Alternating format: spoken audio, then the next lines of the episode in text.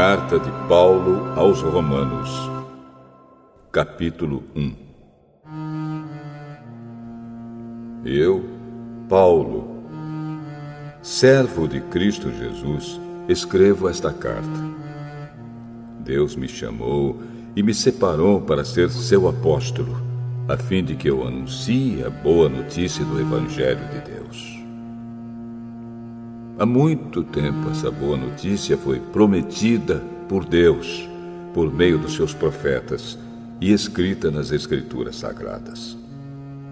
Ela fala a respeito do Filho de Deus, o nosso Senhor Jesus Cristo, o qual, como ser humano, foi descendente do rei Davi.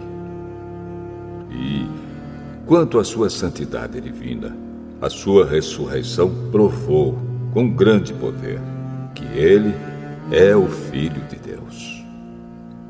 Por meio de Cristo, Deus me deu a honra de ser apóstolo no serviço de Cristo para levar pessoas de todas as nações a crerem em Cristo e a serem obedientes a Ele. Entre essas pessoas estão vocês que moram em Roma, a quem Deus tem chamado para pertencerem a Jesus Cristo. Por isso, eu escrevo a todos vocês que estão em Roma, todos vocês a quem Deus ama e a quem tem chamado para serem o seu próprio povo. Que a graça e a paz de Deus, o nosso Pai, e do Senhor Jesus Cristo estejam com vocês.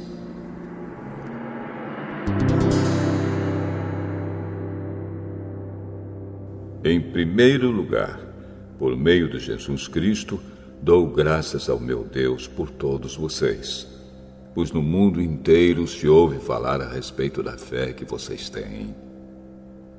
Eu sirvo a Deus com todo o meu coração, anunciando a boa notícia a respeito do seu filho. Deus é testemunha de que digo a verdade. Ele sabe que eu sempre lembro de vocês e oro por vocês.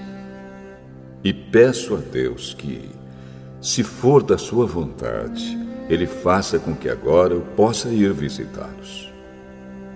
Pois eu quero muito vê-los, a fim de repartir bênçãos espirituais com vocês para fortalecê-los. Quer dizer, para que nos animemos uns aos outros por meio da fé que vocês e eu temos. Meus irmãos, Quero que saibam que muitas vezes resolvi ir visitá-los, mas fui impedido até agora de fazer isso. Pois eu gostaria que o meu trabalho produzisse resultados entre vocês também, como tem acontecido entre outros não-judeus. Pois é meu dever pregar a todos, tanto aos civilizados como aos não civilizados tanto aos instruídos como aos sem instrução. É por isso que eu quero anunciar o Evangelho também a vocês que moram em Roma. Eu não me envergonho do Evangelho, pois ele é o poder de Deus para salvar todos os que creem, primeiro os judeus e também os não-judeus. Pois o Evangelho mostra como é que Deus nos aceita é por meio da fé, do começo ao fim. Como dizem as Escrituras Sagradas, viverá aquele que, por meio da fé, é aceito por Deus.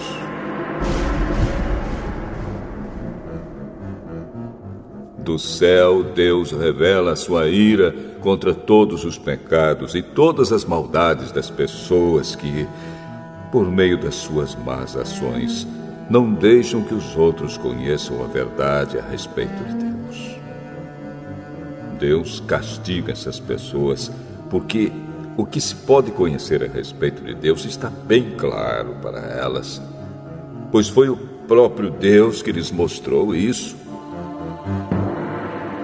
Desde que Deus criou o mundo, as suas qualidades invisíveis, isto é, o seu poder eterno e a sua natureza divina têm sido vistas claramente.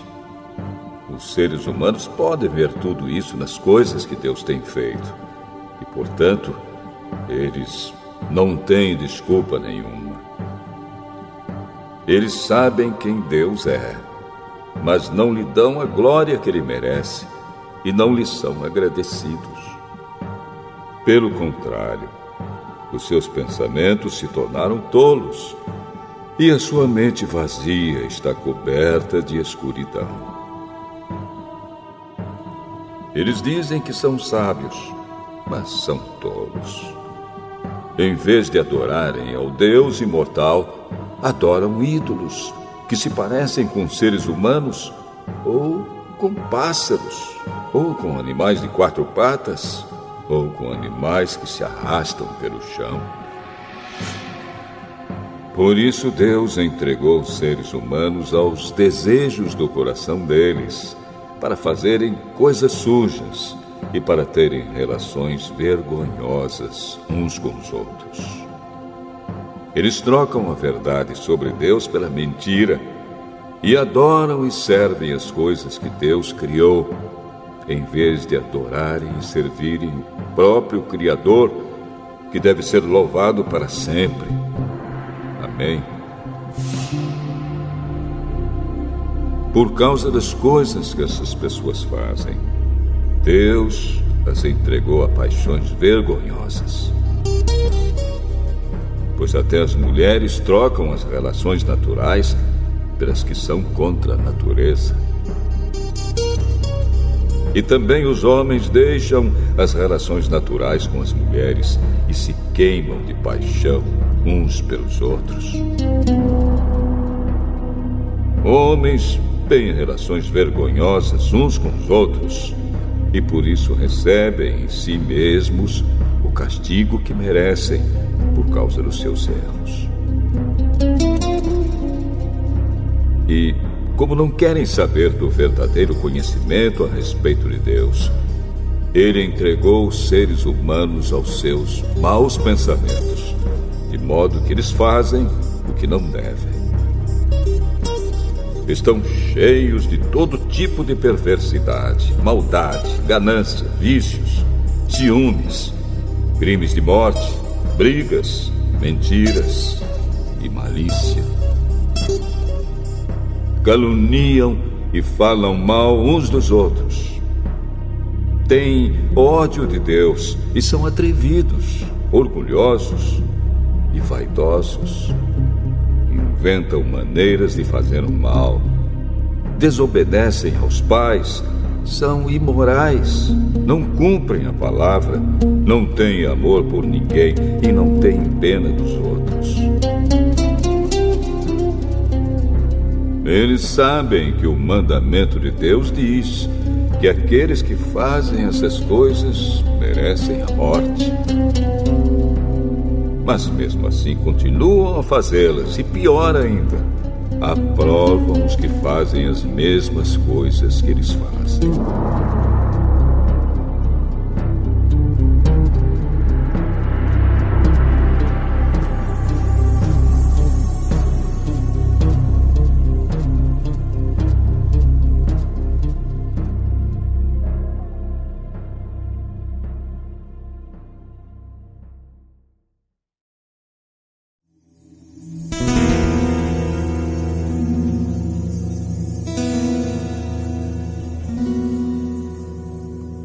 Romanos capítulo 2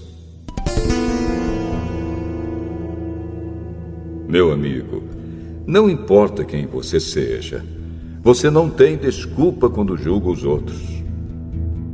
Pois quando você julga os outros, mas faz as mesmas coisas que eles fazem, você está condenando a você mesmo.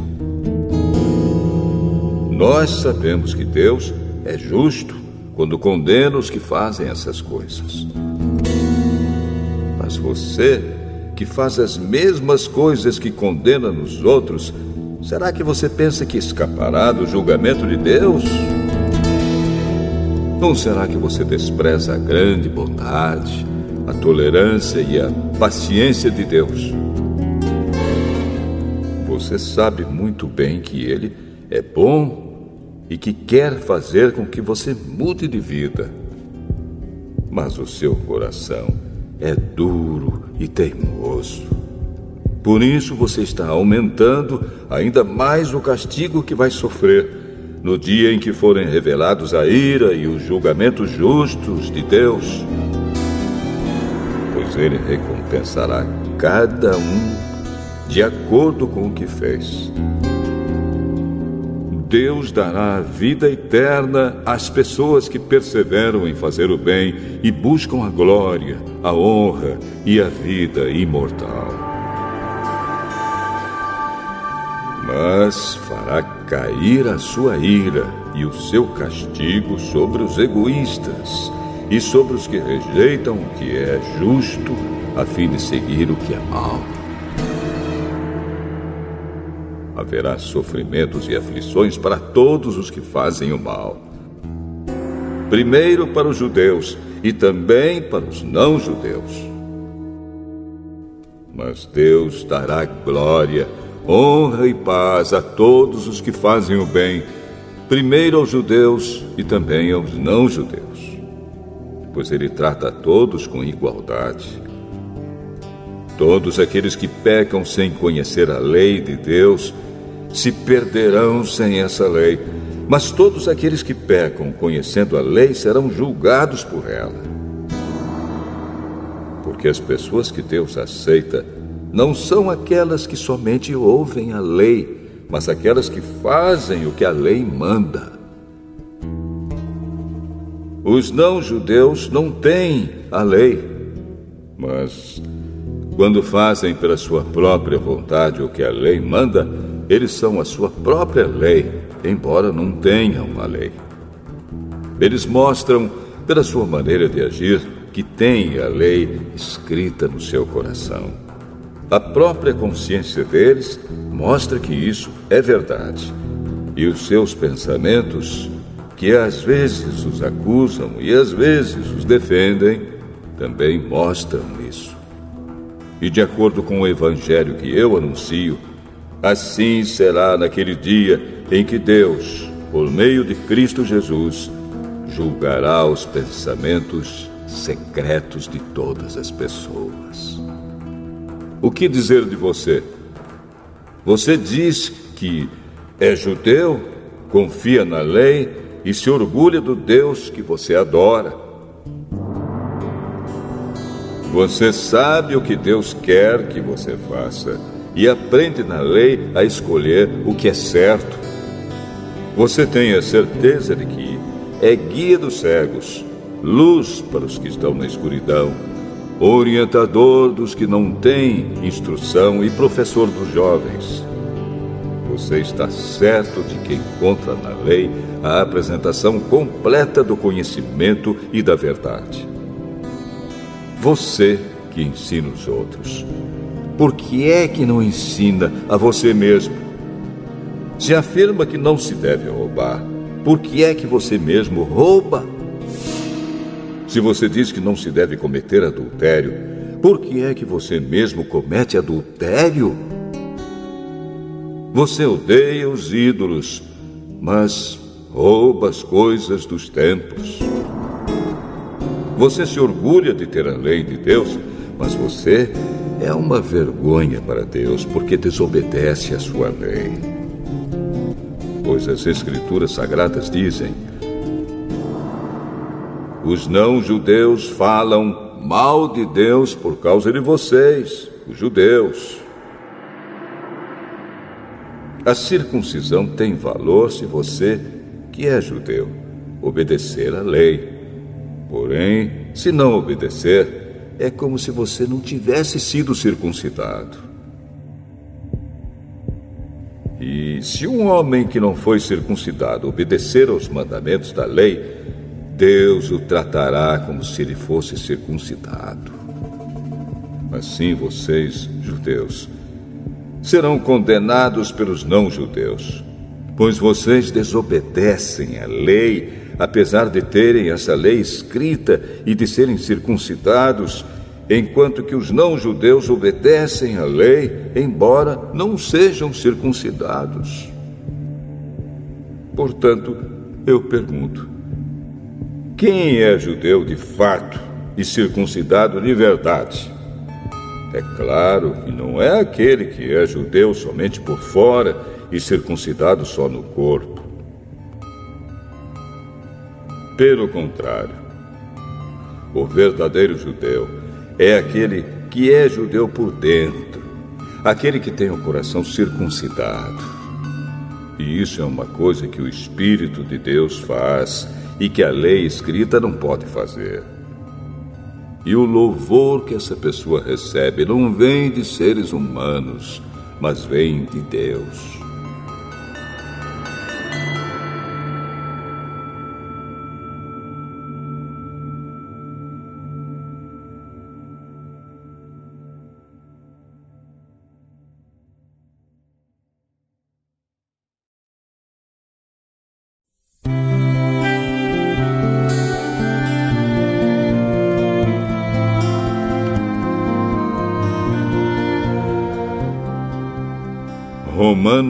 Capítulo 3 Então, qual é a vantagem de ser judeu? Será que ser circuncidado tem algum valor? Tem sim, e de muitas maneiras. E a primeira vantagem é que Deus entregou a sua mensagem aos cuidados dos judeus. Mas se alguns não foram fiéis, será que por isso Deus vai ser infiel? De modo nenhum. Que Deus continue a ser verdadeiro, mesmo que todas as pessoas sejam mentirosas, como dizem as Escrituras sagradas a respeito dele. Que fique provado que tu tens razão quando falas e que sejas vencedor quando fores julgado. Mas se as injustiças que cometemos servem para mostrar que Deus age com justiça, o que é que podemos dizer? Que Deus é injusto quando nos castiga? Eu falo aqui como as pessoas costumam falar. É claro que não. Se Deus não fosse justo, como poderia julgar o mundo? Mas digamos que a minha mentira faz com que a verdade de Deus fique mais clara, aumentando assim a glória dele. Nesse caso, por que é que devo ainda ser condenado como pecador? Então por que não dizer: façamos o mal para que desse mal venha o bem? Na verdade, alguns têm me caluniado, dizendo que eu afirmo isso. Porém, eles serão condenados como merecem.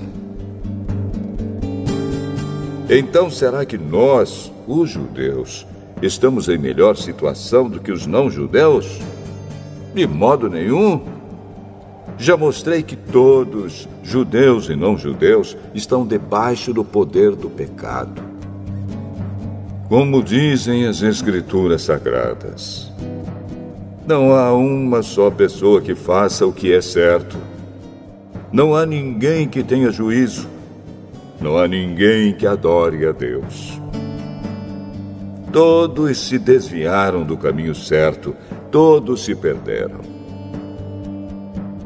Não há mais ninguém que faça o bem, não há ninguém mesmo.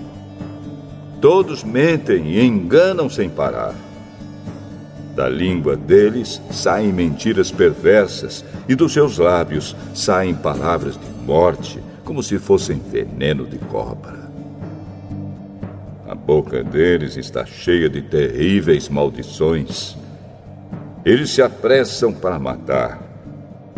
Por onde passam, deixam a destruição e a desgraça. Não conhecem o caminho da paz e não aprenderam a temer a Deus.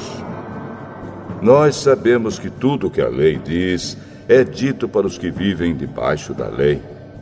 Isso a fim de que todos parem de se justificar e a fim de que todas as pessoas do mundo fiquem debaixo do julgamento de Deus.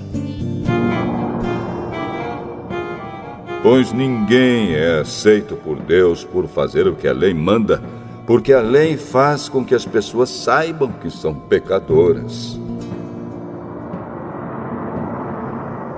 Mas agora, Deus já mostrou que o meio pelo qual ele aceita as pessoas não tem nada a ver com a lei.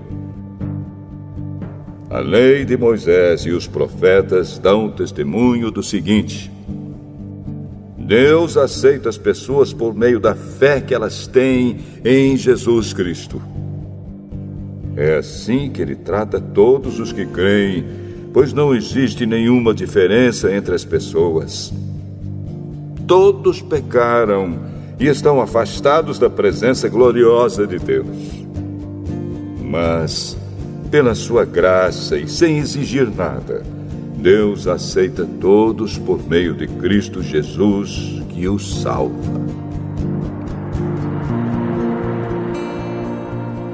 Deus ofereceu Cristo como sacrifício para que, pela sua morte na cruz, Cristo se tornasse o meio das pessoas receberem o perdão dos seus pecados pela fé nele. Deus quis mostrar com isso que ele é justo no passado, ele foi paciente e não castigou as pessoas por causa dos seus pecados. Mas agora, pelo sacrifício de Cristo, Deus mostra que é justo. Assim, ele é justo e aceita os que creem em Jesus. Será que temos motivo para ficarmos orgulhosos? De modo nenhum. E por que não? Será que é porque obedecemos à lei? Não, não é. É porque cremos em Cristo. Assim percebemos que a pessoa é aceita por Deus pela fé e não por fazer o que a lei manda. Ou será que Deus é somente Deus dos judeus? Será que não é também Deus dos não-judeus? Claro que é. Deus é um só e aceitará os judeus na base da sua fé e também aceitará os não-judeus por meio da fé que eles têm. Será que isso quer dizer que, por causa da fé, nós tratamos a lei como se ela não valesse nada? Não, de modo nenhum. Pelo contrário, afirmamos que a lei tem valor.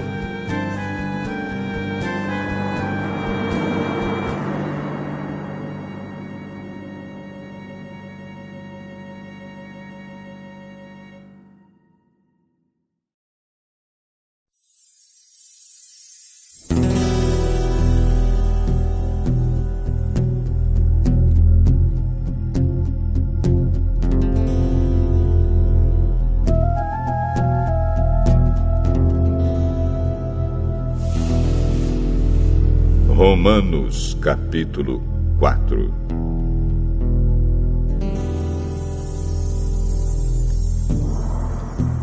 Então, o que é que podemos dizer de Abraão, o antepassado de nossa raça?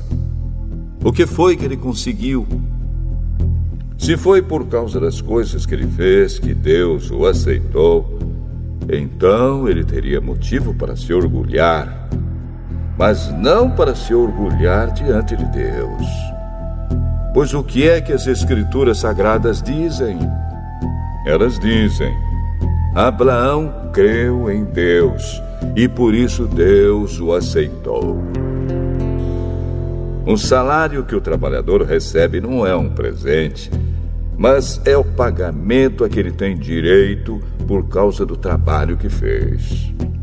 Porém, a pessoa que não põe a sua esperança nas coisas que faz, mas simplesmente crê em Deus, é a fé dessa pessoa que faz com que ela seja aceita por Deus, o Deus que trata o culpado como se ele fosse inocente. E isso foi o que Davi queria dizer quando falou da felicidade daqueles que Deus aceita, sem levar em conta o que eles fazem. Davi disse: Feliz aquele cujas maldades Deus perdoa e cujos pecados ele apaga. Feliz aquele que o Senhor não acusa de cometer pecado. Será que essa felicidade de que Davi falou existe somente para os que são circuncidados? É claro que não. Ela existe também para os que não são circuncidados. Pois já citamos as Escrituras Sagradas que dizem: Abraão creu em Deus e por isso Deus o aceitou. Quando foi que isso aconteceu? Foi antes ou depois de Abraão ser circuncidado? Foi antes e não depois. Ele foi circuncidado mais tarde. E a sua circuncisão foi um sinal para provar que Deus aceitou Abraão porque ele tinha fé. E isso aconteceu quando ele ainda não havia sido circuncidado. Assim, Abraão é o pai espiritual de todos os que creem em Deus e são aceitos por ele, mesmo que não sejam circuncidados. Ele é também o pai dos que são circuncidados. Não apenas porque são circuncidados, mas porque vivem a mesma vida de fé que Abraão, o nosso pai, viveu antes de ter sido circuncidado. Deus prometeu a Abraão e aos seus descendentes que o mundo ia pertencer a eles. Essa promessa foi feita não porque Abraão tinha obedecido à lei, mas porque ele havia crido em Deus e havia sido aceito por ele.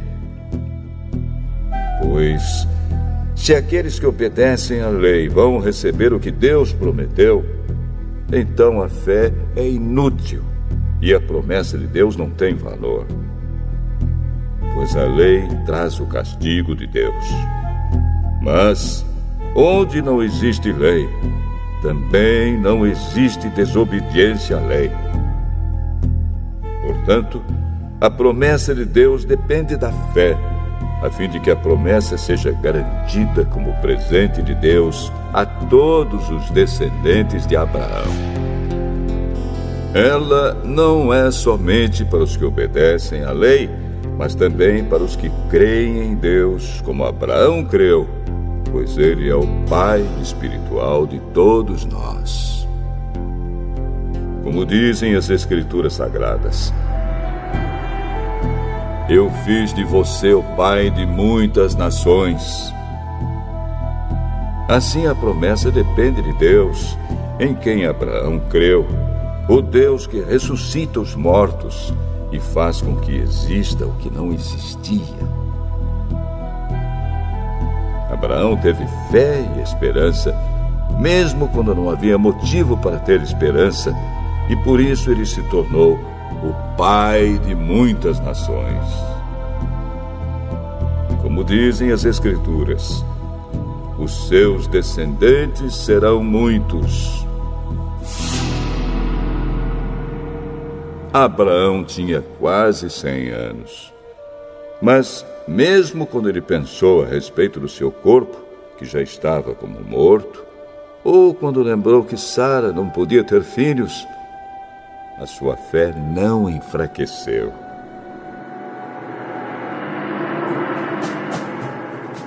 Abraão não perdeu a fé, nem duvidou da promessa de Deus.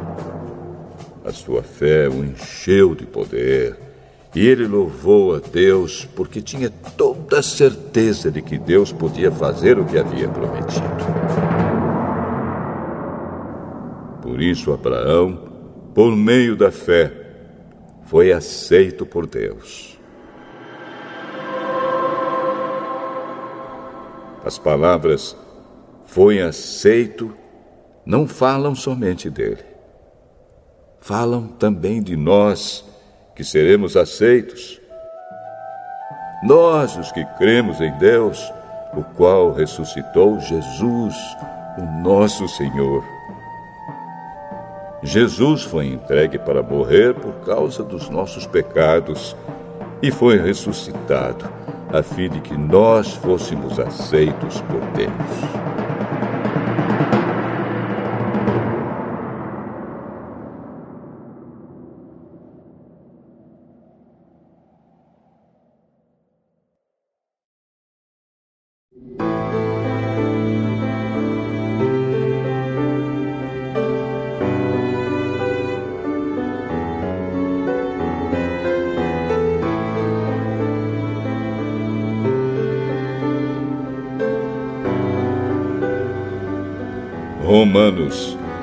Capítulo 5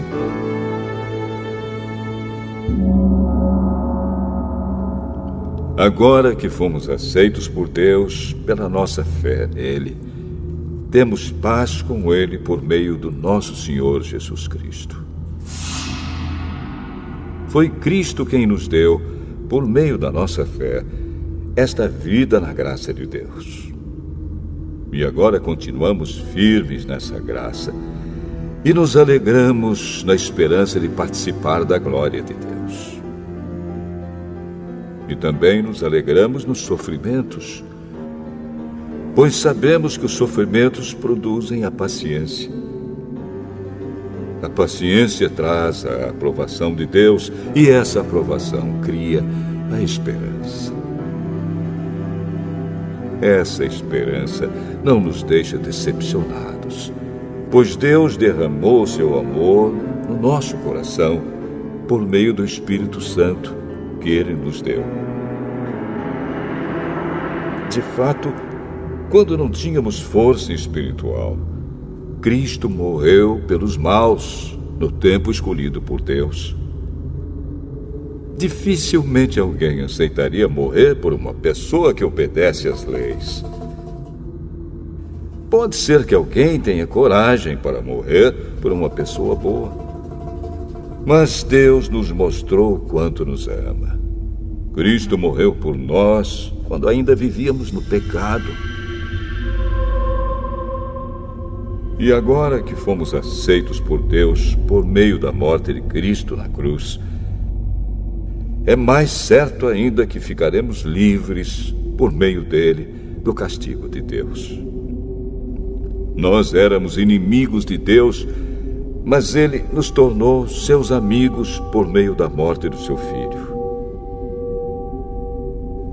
E agora que somos amigos de Deus, é mais certo ainda que seremos salvos pela vida de Cristo. E não somente isso, mas também nós nos alegramos por causa daquilo que Deus fez por meio do nosso Senhor Jesus Cristo, que agora nos tornou amigos de Deus.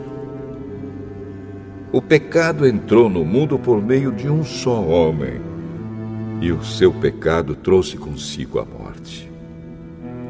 Como resultado, a morte se espalhou por toda a raça humana, porque todos pecaram.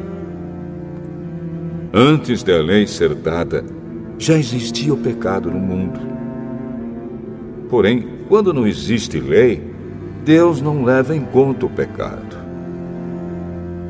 Mas, desde o tempo de Adão até Moisés, a morte dominou todos os seres humanos, mesmo os que não pecaram como Adão, quando ele desobedeceu à ordem de Deus. Adão era a figura daquele que havia de vir. Mas existe uma diferença entre o pecado de Adão e o presente que Deus nos dá. De fato, muitos morreram por causa do pecado de um só homem. Mas a graça de Deus é muito maior. E Ele dá a salvação gratuitamente a muitos, por meio da graça de um só homem, que é Jesus Cristo. E existe uma diferença entre aquilo que Deus dá e o pecado de um só homem.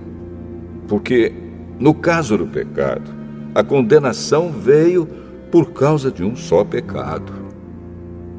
Porém, no caso da salvação, Deus perdoa os que têm cometido muitos pecados, embora não mereçam esse perdão. É verdade que, por causa de um só homem e por meio do seu pecado, a morte começou a dominar a raça humana. Mas o resultado do que foi feito por um só homem, Jesus Cristo, é muito maior. E todos aqueles que Deus aceita e que recebem como presente a sua imensa graça, reinarão na nova vida por meio de Cristo. Portanto, assim como um só pecado condenou todos os seres humanos, assim também um só ato de salvação liberta todos e lhes dá a vida.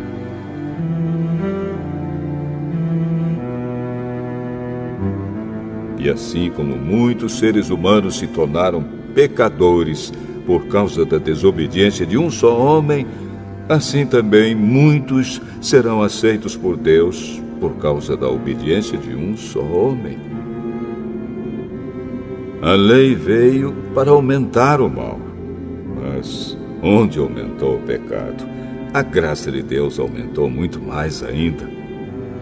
E isso aconteceu a fim de que, assim como o pecado dominou e trouxe a morte, assim também a graça de Deus, que o leva a aceitar as pessoas, dominasse e trouxesse a vida eterna. Essa vida é nossa por meio do nosso Senhor Jesus Cristo.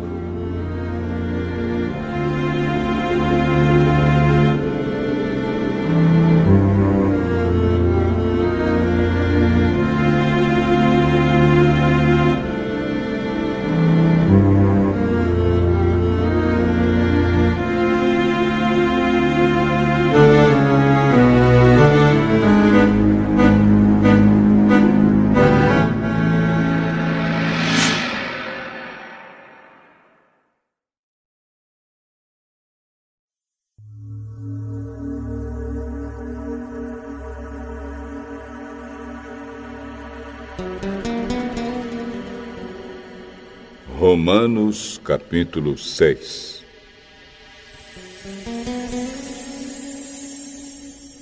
Portanto, o que vamos dizer? Será que devemos continuar vivendo no pecado para que a graça de Deus aumente ainda mais? É claro que não. Nós já morremos para o pecado. Então, como podemos continuar vivendo nele? Com certeza vocês sabem que, quando fomos batizados para ficarmos unidos com Cristo Jesus, fomos batizados para ficarmos unidos também com a sua morte. Assim, quando fomos batizados, fomos sepultados com Ele por termos morrido junto com Ele. E isso para que, assim como Cristo foi ressuscitado pelo poder glorioso do Pai, assim também nós vivamos uma vida nova. Pois, se fomos unidos com Ele por uma morte igual à dele, assim também seremos unidos com Ele por uma ressurreição igual à dele. Pois sabemos que a nossa velha natureza pecadora já foi morta com Cristo na cruz, a fim de que o nosso eu pecador fosse morto, e assim não sejamos mais escravos do pecado. Pois quem morre fica livre do poder do pecado. Se já morremos com Cristo, cremos que também viveremos com Ele. Sabemos que Cristo foi ressuscitado e nunca mais morrerá pois a morte não tem mais poder sobre ele. A sua morte foi uma morte para o pecado e valeu de uma vez por todas. E a vida que ele vive agora é uma vida para Deus. Assim também vocês devem se considerar mortos para o pecado, mas por estarem unidos com Cristo Jesus, devem se considerar vivos para Deus. Portanto, não deixem que o pecado domine o corpo mortal de vocês e faça com que vocês obedeçam aos desejos pecaminosos da natureza humana. E também não entreguem nenhuma parte do corpo de vocês ao pecado para que ele a use a fim de fazer o que é mal. Pelo contrário, como pessoas que foram trazidas da morte para a vida, entreguem-se completamente a Deus, para que Ele use vocês a fim de fazerem o que é direito.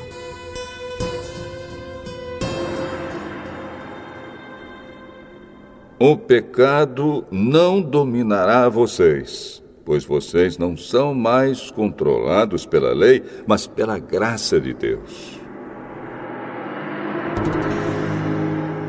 O que é que isso quer dizer? Vamos continuar pecando porque não somos mais controlados pela lei, mas pela graça de Deus? É claro que não. Pois vocês sabem muito bem que, quando se entregam a alguma pessoa para serem escravos dela, são de fato escravos dessa pessoa a quem vocês obedecem. Assim sendo, vocês podem obedecer ao pecado que produz a morte, ou podem obedecer a Deus e ser aceitos por Ele. Mas damos graças a Deus porque vocês, que antes eram escravos do pecado, agora já obedecem de todo o coração às verdades que estão nos ensinamentos que receberam. Vocês foram libertados do pecado e se tornaram escravos de Deus para fazer o que é direito. Falo com palavras bem simples, porque vocês ainda são fracos. No passado, vocês se entregaram inteiramente como escravos da imoralidade e da maldade para servir o mal. Entreguem-se agora inteiramente como escravos daquilo que é direito, para viver uma vida dedicada a Deus. Quando eram escravos do pecado, vocês não faziam o que é direito. Porém, o que é que vocês receberam de bom quando faziam aquelas coisas de que agora têm vergonha? pois o resultado de tudo aquilo é a morte. Mas agora vocês foram libertados do pecado e são escravos de Deus. Com isso, vocês ganham uma vida completamente dedicada a Ele. E o resultado é que vocês terão a vida eterna. pois o salário do pecado é a morte. Mas o presente gratuito de Deus é a vida eterna que temos em união com Cristo Jesus, o nosso Senhor.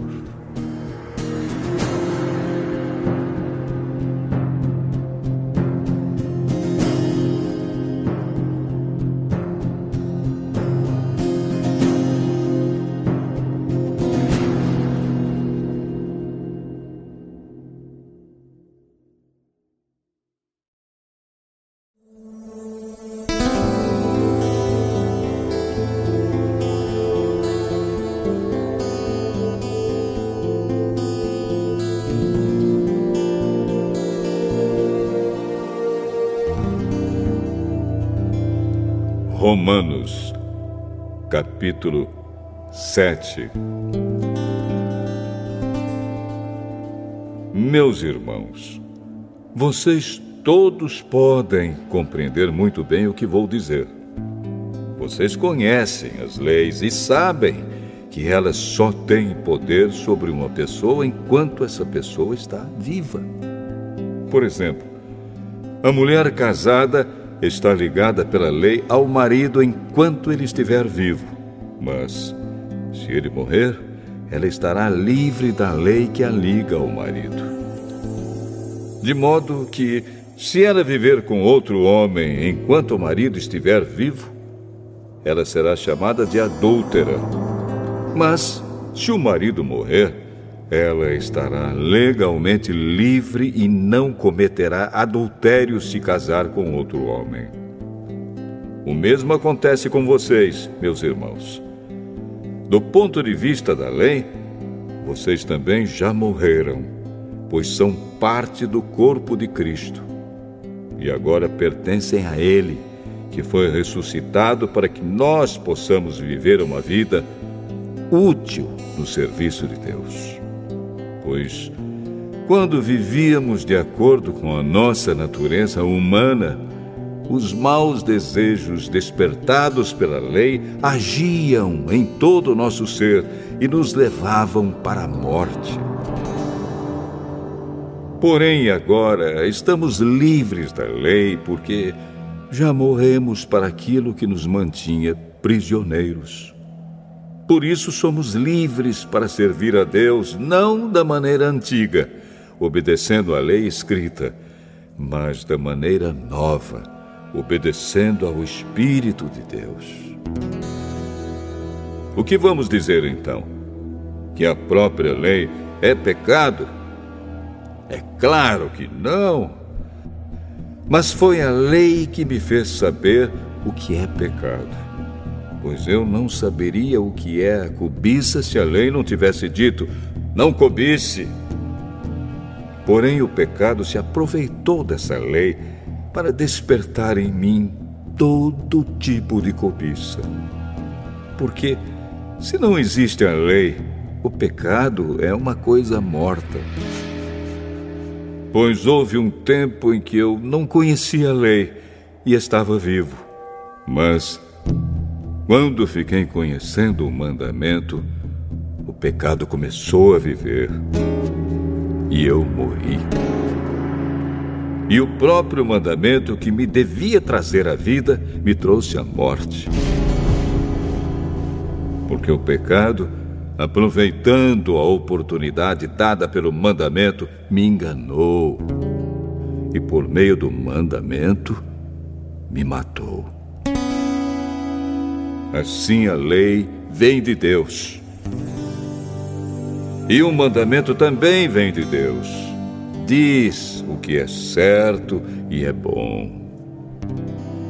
Então será que o que é bom me levou à morte?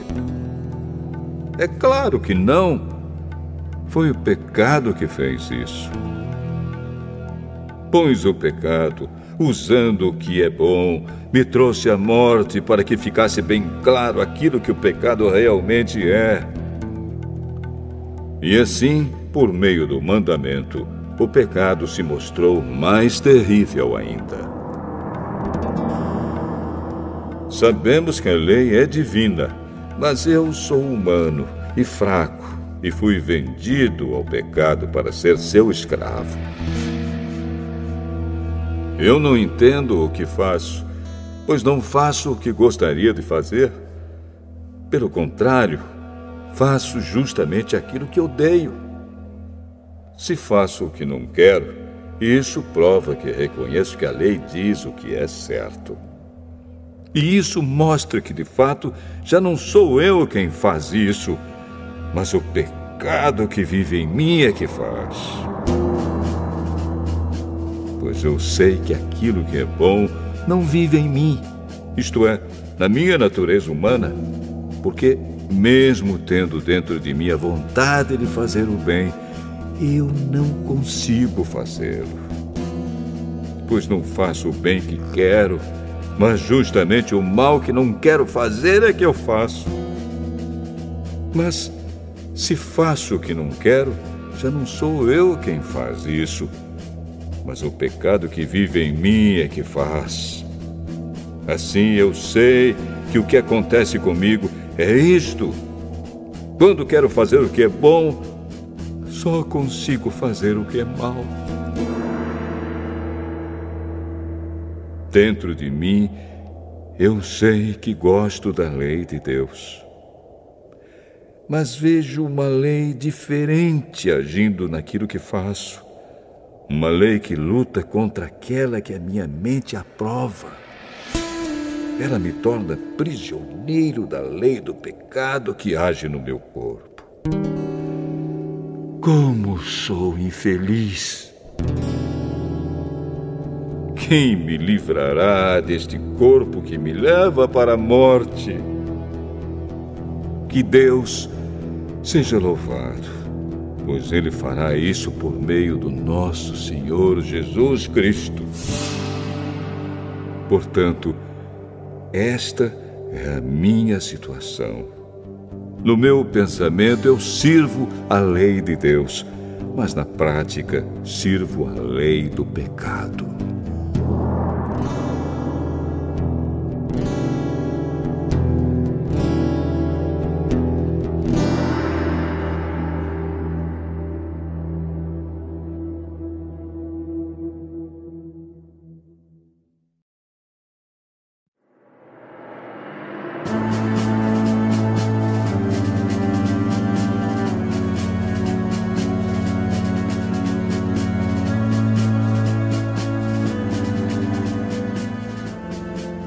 Romanos, capítulo 8.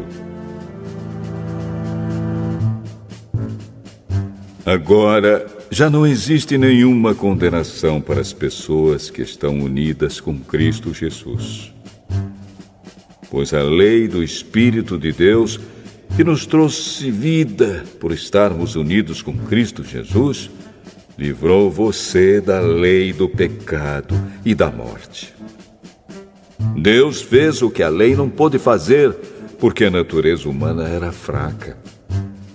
Deus condenou o pecado na natureza humana, enviando o seu próprio Filho, que veio na forma da nossa natureza pecaminosa, a fim de acabar com o pecado.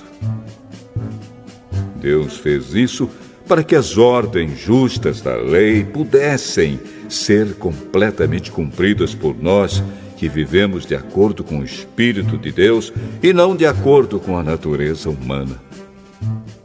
Porque as pessoas que vivem de acordo com a natureza humana têm a sua mente controlada por essa mesma natureza. Mas as que vivem de acordo com o Espírito de Deus tem a sua mente controlada pelo espírito. As pessoas que têm a mente controlada pela natureza humana acabarão morrendo espiritualmente.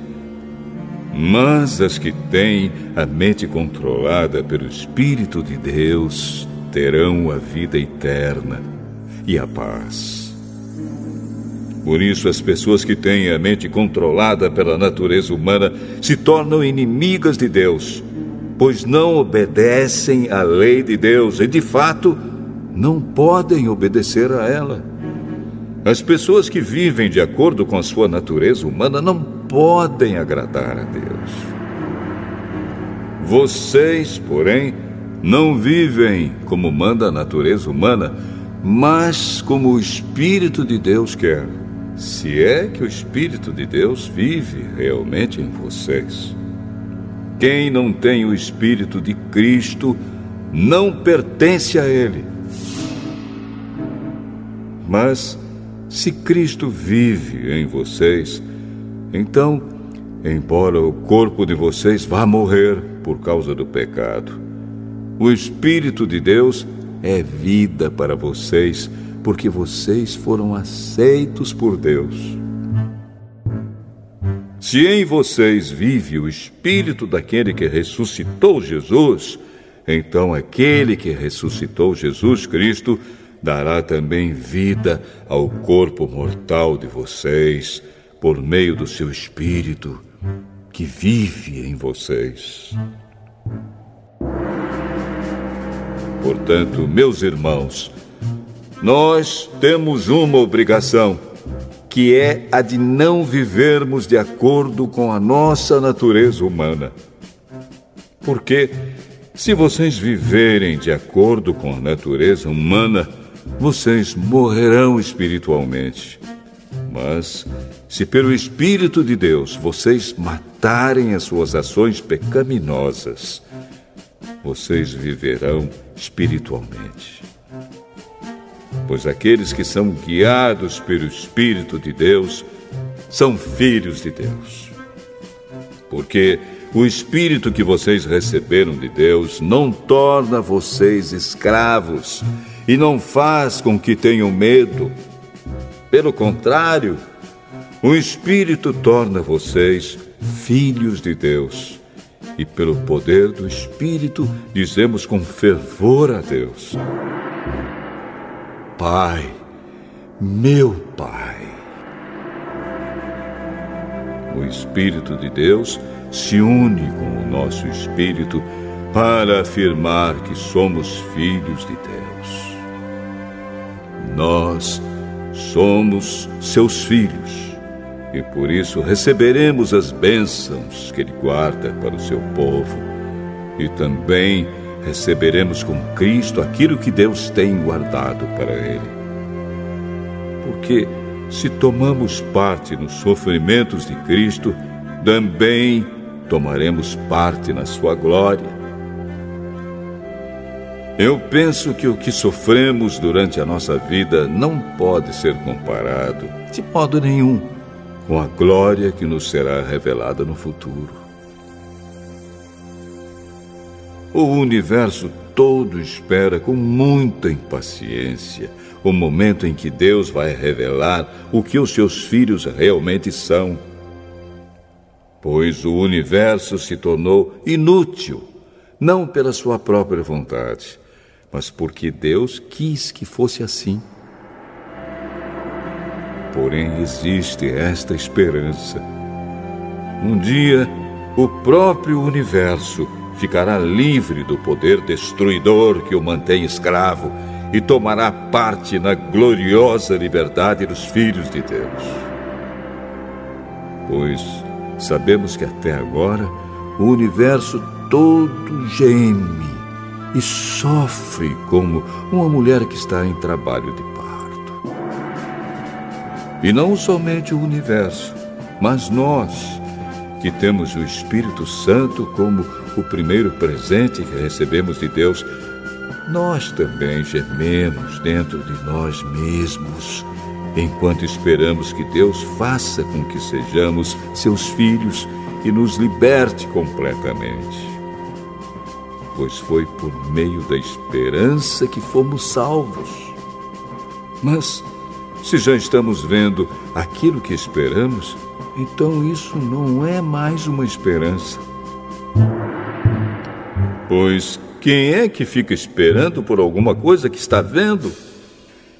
Porém, se estamos esperando alguma coisa que ainda não podemos ver, então esperamos com paciência.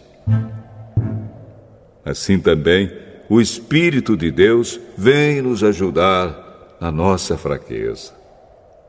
Pois não sabemos como devemos orar, mas o Espírito de Deus, com gemidos que não podem ser explicados por palavras, pede a Deus em nosso favor.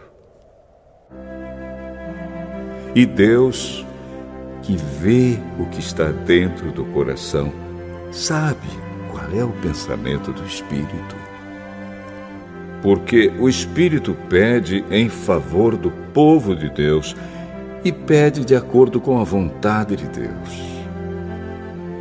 Pois sabemos que todas as coisas trabalham juntas para o bem daqueles que amam a Deus, daqueles a quem Ele chamou de acordo com o seu plano. Porque aqueles que já tinham sido escolhidos por Deus, ele também separou a fim de se tornarem parecidos com seu filho. Ele fez isso para que o filho fosse o primeiro entre muitos irmãos. Assim Deus chamou os que havia separado.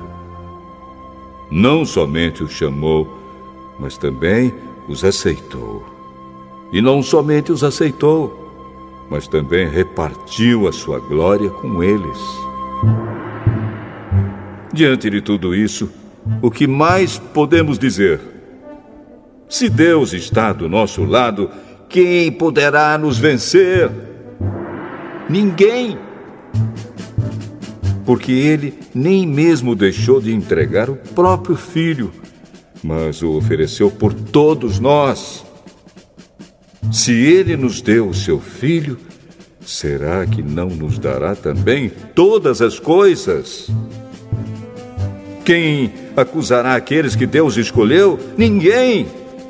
Porque o próprio Deus declara que eles não são culpados. Será que alguém poderá condená-los? Ninguém!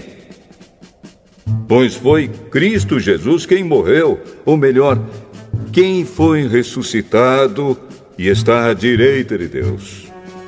E ele pede a Deus em favor de nós. Então, quem pode nos separar do amor de Cristo? Serão os sofrimentos, as dificuldades, a perseguição, a fome, a pobreza, o perigo ou a morte?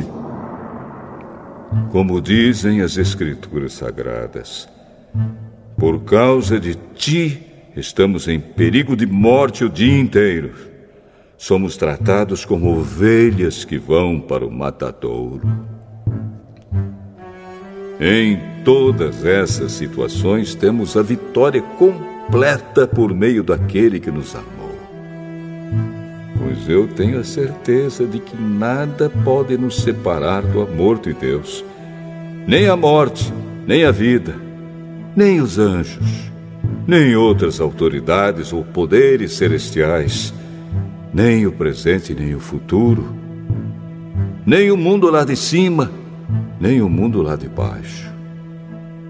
Em todo o universo não há nada que possa nos separar do amor de Deus, que é nosso por meio de Cristo Jesus, o nosso Senhor.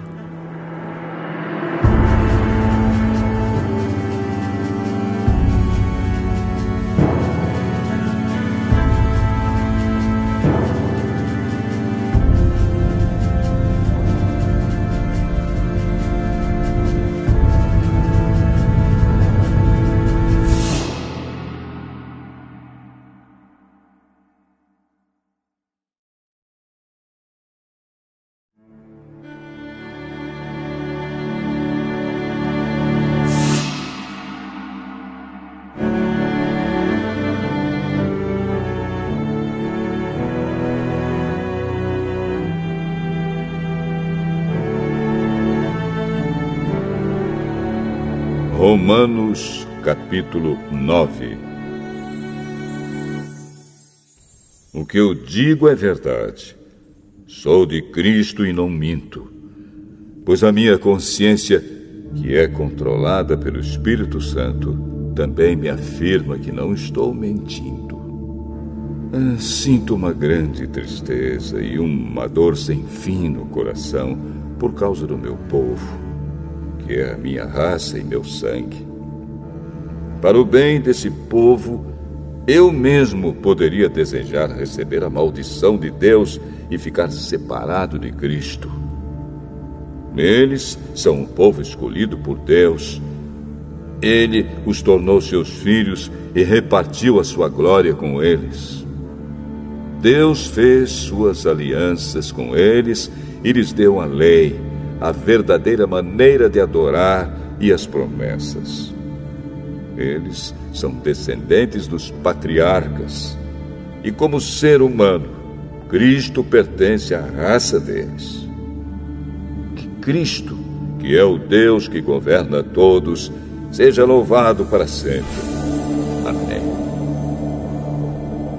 Eu não estou dizendo que a promessa de Deus tenha falhado. De fato, nem todos os israelitas fazem parte do povo de Deus. Nem todos os descendentes de Abraão são filhos de Deus. Pois Deus disse a Abraão: Por meio de Isaque é que você terá os descendentes que eu lhe prometi. Isso quer dizer que os que são considerados como os verdadeiros descendentes de Abraão são aqueles que nasceram como resultado da promessa de Deus e não os que nasceram de modo natural.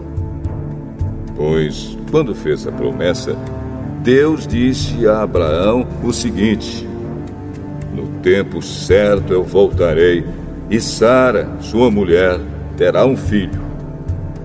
E mais ainda, os dois filhos de Rebeca tinham o mesmo pai, o nosso antepassado Isaque. Mas, para que a escolha de um deles fosse completamente de acordo com o plano de Deus, o próprio Deus disse a Rebeca: O mais velho será dominado pelo mais moço. Disse isso antes de eles nascerem e antes de fazerem qualquer coisa, boa ou má. Assim ficou confirmado que é de acordo com o seu plano que Deus escolhe aqueles que Ele quer chamar, sem levar em conta o que eles tenham feito. Como dizem as Escrituras Sagradas, eu escolhi Jacó, mas rejeitei Esaú. O que vamos dizer então? Que Deus é injusto? De modo nenhum. Pois ele disse a Moisés: Terei misericórdia de quem eu quiser, terei pena de quem eu desejar. Portanto, tudo isso depende não só do que as pessoas querem ou fazem, mas somente da misericórdia de Deus. Porque, como está escrito nas Escrituras Sagradas, Deus disse a Faraó: Foi para isto mesmo que eu pus você como rei, para mostrar o meu poder e fazer com que o meu nome seja conhecido no mundo inteiro. Portanto, Deus tem misericórdia de quem Ele quer e endurece o coração de quem Ele quer. Algum de vocês vai me dizer: se é assim, como é que Deus pode encontrar culpa nas pessoas? Quem pode ir contra a vontade de Deus? Mas quem é você, meu amigo, para discutir com Deus? Será que um pote de barro pode perguntar a quem o fez: Por que você me fez assim? Pois o homem que faz o pote tem o direito de usar o barro como quer. Do mesmo barro, ele pode fazer dois potes: um pote para uso especial e outro para uso comum. E foi isso que Deus fez. Ele quis mostrar a sua ira e tornar bem conhecido o seu poder. Assim suportou com muita paciência os que mereciam o castigo e que iam ser destruídos.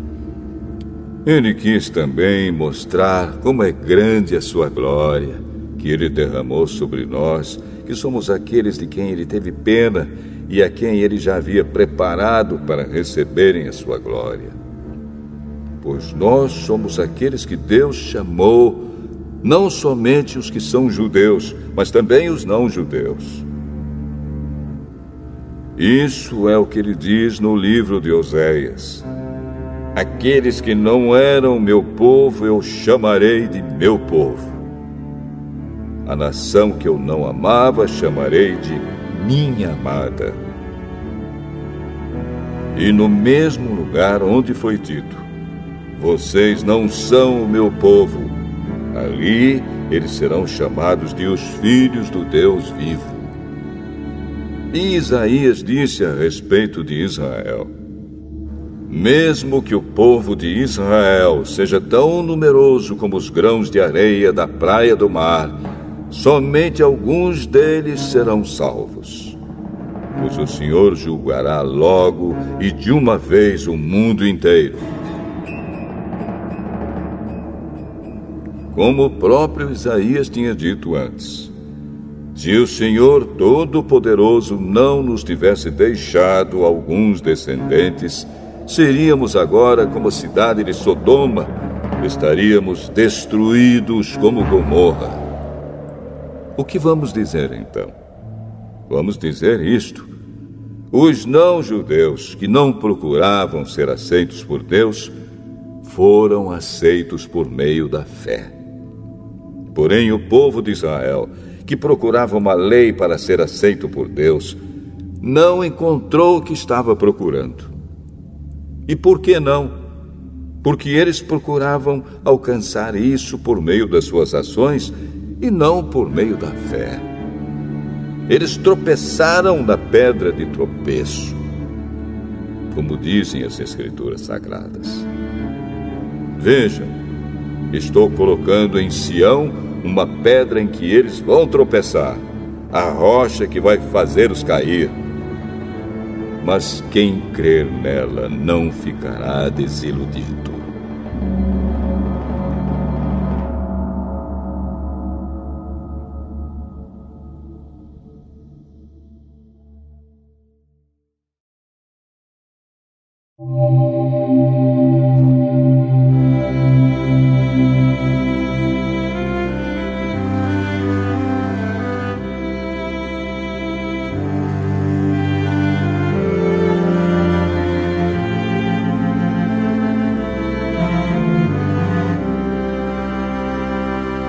Romanos capítulo 10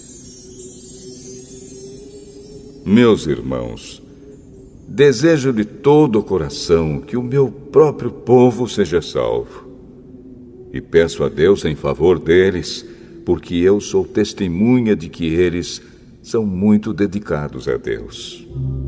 Mas a dedicação deles não está baseada no verdadeiro conhecimento, pois eles não conhecem a maneira como Deus aceita as pessoas e assim têm procurado conseguir isso da sua própria maneira.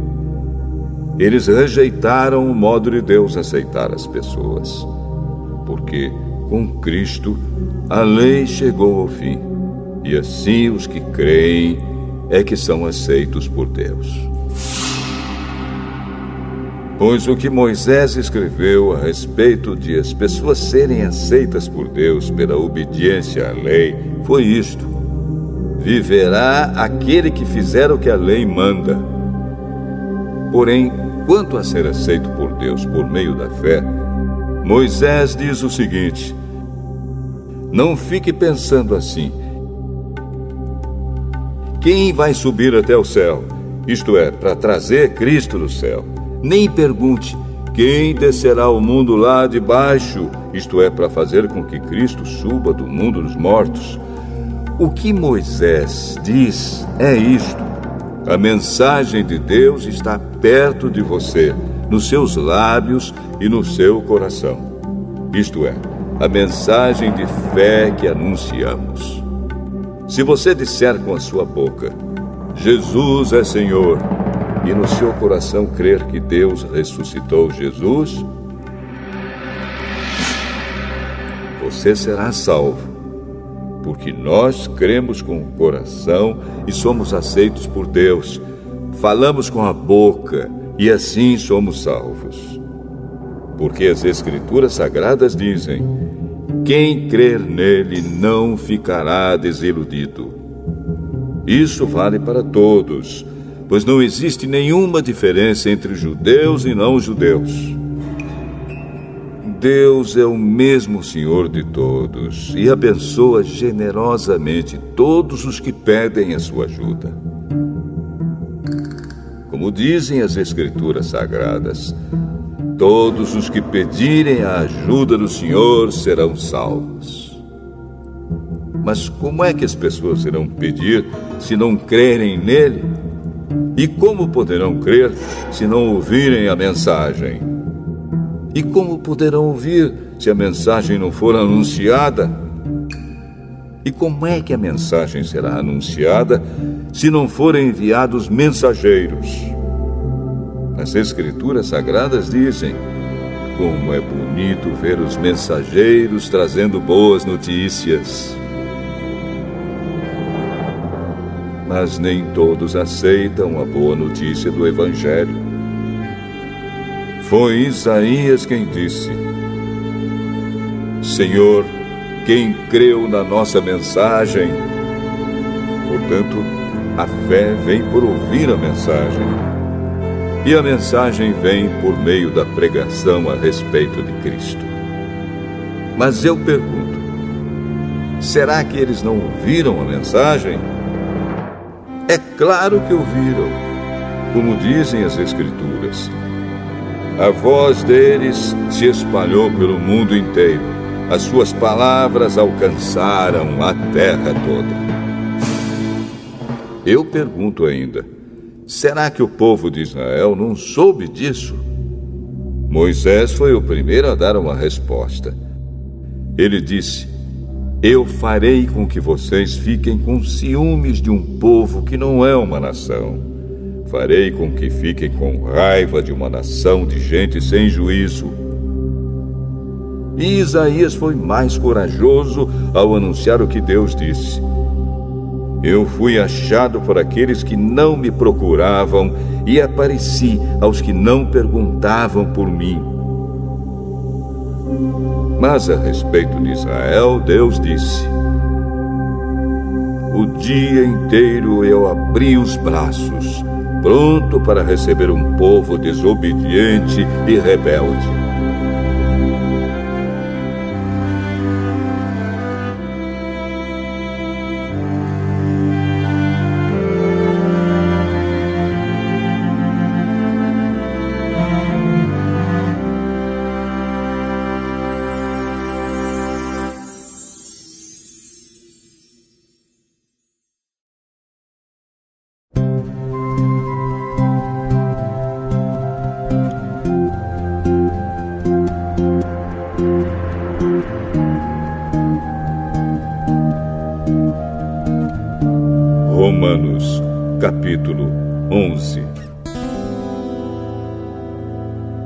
Então eu pergunto: será que Deus rejeitou o seu próprio povo? É claro que não. Eu mesmo sou israelita, descendente de Abraão e membro da tribo de Benjamim. Deus não rejeitou o seu povo que ele havia escolhido desde o princípio.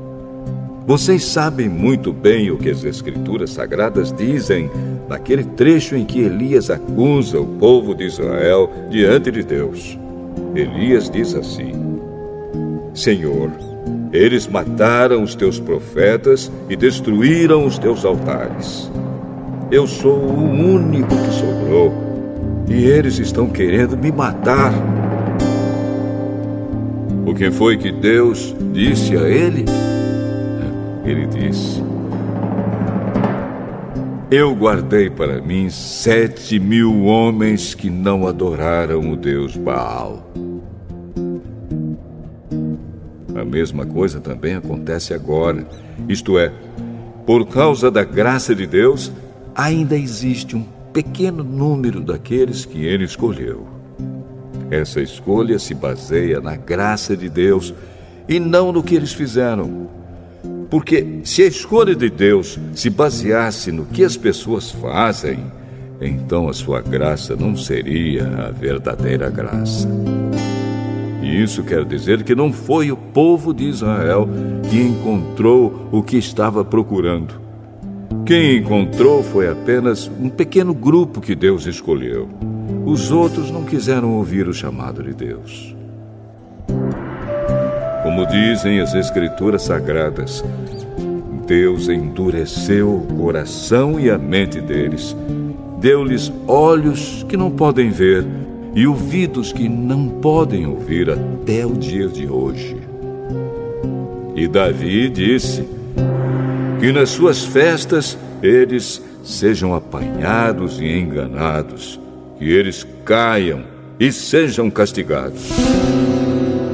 Oh Deus, faze com que eles fiquem cegos e que fiquem sempre curvados debaixo do peso das suas dificuldades. Agora eu pergunto: quando os judeus tropeçaram, será que eles caíram para nunca mais se levantarem? Claro que não. Mas porque eles pecaram, a salvação veio para os não-judeus, para fazer com que os judeus ficassem com ciúmes deles. O pecado dos judeus trouxe grandes bênçãos para o mundo, e a sua pobreza espiritual trouxe ricas bênçãos para os não-judeus. Então, quando se completar o número de judeus que voltarão para Deus, as bênçãos serão muito maiores ainda. Agora estou falando a vocês que não são judeus. Enquanto eu for o apóstolo dos não-judeus, terei orgulho do meu trabalho.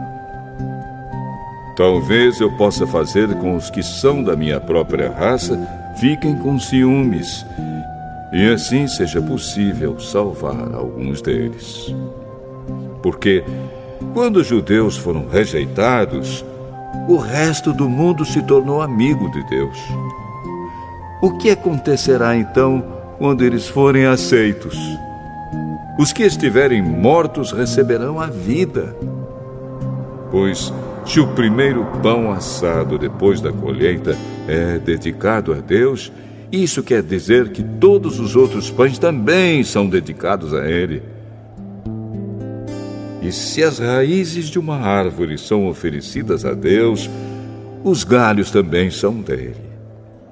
Alguns galhos da oliveira cultivada foram quebrados, e um galho de oliveira brava foi enxertado nela. Pois vocês os não-judeus são como aquela oliveira brava e agora tomam parte na força e na riqueza espiritual dos judeus. Portanto, vocês não devem desprezar os galhos que foram quebrados. Como é que vocês podem estar orgulhosos? Vocês são somente galhos.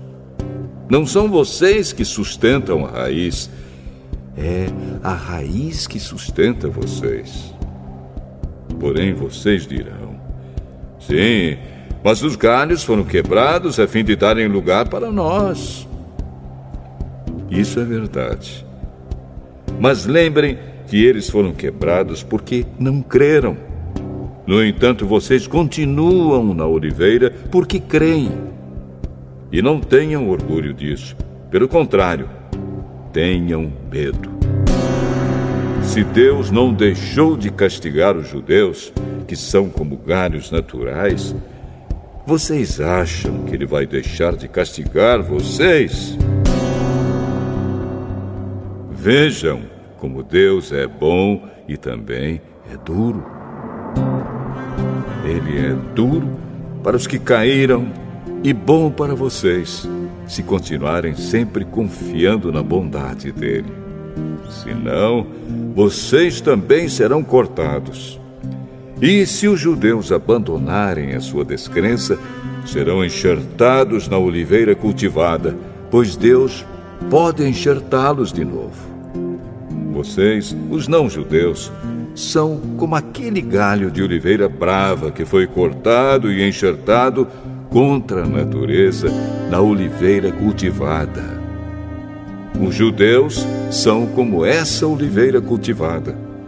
Portanto, para Deus será muito mais fácil enxertar de novo na própria árvore deles esses galhos quebrados. Meus irmãos, quero que vocês conheçam uma verdade secreta para que não pensem que são muito sábios. A verdade é esta a teimosia do povo de Israel não durará para sempre, mas somente até que o número completo de não-judeus venha para Deus. É assim que todo o povo de Israel será salvo. Como dizem as Escrituras Sagradas, o Redentor virá de Sião e tirará toda a maldade dos descendentes de Jacó. Eu, o Senhor, farei esta aliança com eles quando tirar os seus pecados. Os judeus rejeitaram o Evangelho e por isso são inimigos de Deus, para o bem de vocês, os não-judeus. Mas, pela escolha de Deus, eles são amigos dele, por causa dos patriarcas porque Deus não muda de ideia a respeito de quem Ele escolhe e abençoa. Mas no passado, vocês que não são judeus desobedeceram a Deus. Porém, agora vocês receberam a misericórdia de Deus por causa da desobediência dos judeus. Assim, por causa da misericórdia que vocês receberam, os judeus agora desobedecem a Deus, para que eles também possam receber agora a misericórdia dele. Pois Deus fez com que todos se tornassem prisioneiros da desobediência, a fim de mostrar misericórdia a todos. Como são grandes as riquezas de Deus! como são profundos o seu conhecimento e a sua sabedoria. Quem pode explicar as suas decisões? Quem pode entender os seus planos? Como dizem as Escrituras Sagradas, quem pode conhecer a mente do Senhor? Quem é capaz de lhe dar conselhos? Quem já deu alguma coisa a Deus para receber dele algum pagamento? pois todas as coisas foram criadas por Ele, e tudo existe por meio dele e para Ele. Glória a Deus para sempre. Amém.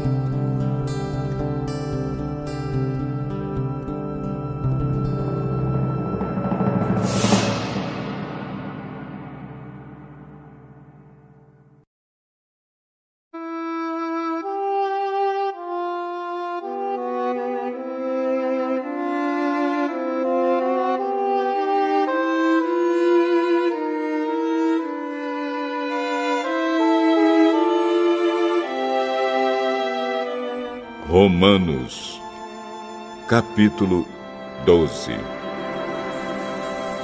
Portanto, meus irmãos, por causa da grande misericórdia divina, peço que vocês se ofereçam completamente a Deus como um sacrifício vivo, dedicado ao seu serviço e agradável a Ele. Esta é a verdadeira adoração que vocês devem oferecer a Deus. Não vivam como vivem as pessoas deste mundo, mas deixem que Deus os transforme por meio de uma completa mudança da mente de vocês.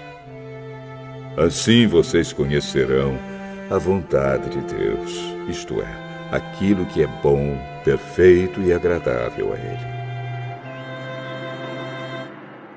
Por causa da bondade de Deus para comigo, me chamando para ser apóstolo, eu digo a todos vocês que não se achem melhores do que realmente são. Pelo contrário, pensem com humildade a respeito de vocês mesmos e cada um julgue a si mesmo conforme a fé que Deus lhe deu. Porque, assim como em um só corpo temos muitas partes, e todas elas têm funções diferentes, assim também nós, embora sejamos muitos, somos um só corpo por estarmos unidos com Cristo. E todos estamos unidos uns com os outros como partes diferentes de um só corpo. Portanto, usemos os nossos diferentes dons de acordo com a graça que Deus nos deu. Se o dom que recebemos é o de anunciar a mensagem de Deus, façamos isso de acordo com a fé que temos. Se é o dom de servir, então devemos servir. Se é o de ensinar, então ensinemos. Se é o dom de animar os outros, então animemos. Quem reparte com os outros o que tem, que faça isso com generosidade. Quem tem autoridade, que use a sua autoridade com todo cuidado. Quem ajuda os outros, que ajude com alegria. Que o amor de vocês não seja fingido. Odeiem o mal e sigam o que é bom. Amem uns aos outros com o amor de irmãos em Cristo e se esforcem para tratar uns aos outros com respeito. Trabalhem com entusiasmo e não sejam preguiçosos. Sirvam o Senhor com o coração cheio de fervor. Que a esperança que vocês têm os mantenha alegres. Aguentem com paciência os sofrimentos e orem sempre. Repartam com os irmãos necessitados o que vocês têm e recebam os estrangeiros nas suas casas. Peçam que Deus abençoe os que perseguem vocês. Sim, peçam que Ele abençoe e não que amaldiçoe. Alegrem-se com os que se alegram e chorem com os que choram. Tenham por todos o mesmo cuidado. Não sejam orgulhosos, mas aceitem serviços humildes que nenhum de vocês fique pensando que é sábio. Não paguem a ninguém o mal com o mal. Procurem agir de tal maneira que vocês recebam a aprovação dos outros. No que depender de vocês, façam todo o possível para viver em paz com todas as pessoas. Meus queridos irmãos, nunca se vinguem de ninguém pelo contrário, deixem que seja Deus quem dê o castigo. Pois as Escrituras Sagradas dizem: Eu me vingarei, eu acertarei contas com eles, diz o Senhor. Mas façam como dizem as Escrituras.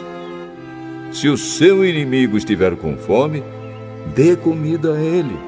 Se estiver com sede, dê água porque assim você o fará queimar de remorso e vergonha. Não deixem que o mal vença vocês, mas vençam o mal com o bem.